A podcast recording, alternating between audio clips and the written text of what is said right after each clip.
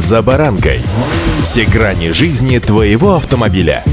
Автонапоминалка.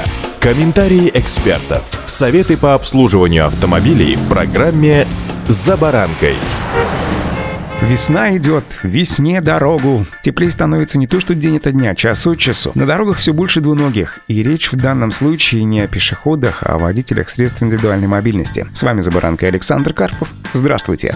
Автомобильные факты. Так вот, хочу сообщить всем вам, точнее всем нам, что в столице нашей родины начали тестировать нейросети для выявления нарушителей на электросамокатах. Напомню, что с 1 марта вступили в силу поправки в правила дорожного движения, которые ввели новое понятие – средства индивидуальной мобильности, а также четкие правила их использования. Системы видеонаблюдения в Москве сегодня позволяют отследить полностью маршрут передвижения любого человека. Что касается видеонаблюдения, фактически на сегодняшний день любой человек, выйдя из общественного здания, объекта питания, работы, метро, попадает в объективы видеокамер, пишет российская газета. Таким образом, ГИБДД может увидеть по системам видеонаблюдения, как он дошел до своего места пребывания или, например, жительства. Ведомство отмечает, что в настоящее время контрольно-надзорная функция ГИБДД заключается прежде всего в организации достаточной информации инфраструктуры для передвижения на средствах индивидуальной мобильности. Однако эксперты сомневаются в эффективности таких возможных мер. Основная проблема заключается в том, что средства индивидуальной мобильности никак не обозначены, у них нет государственных регистрационных знаков. Соответственно, даже если нейросети увидит человека, который передвигается на средстве индивидуальной мобильности по проезжей части, то возникает вопрос, а что же с ним делать? Пока дойдет эта информация, например, о нарушениях или проезде там, где не положено, до того человека, который должен это контролировать, э,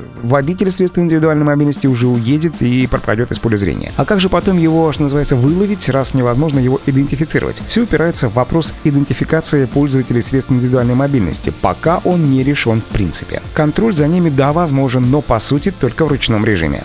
Автомобильные факты.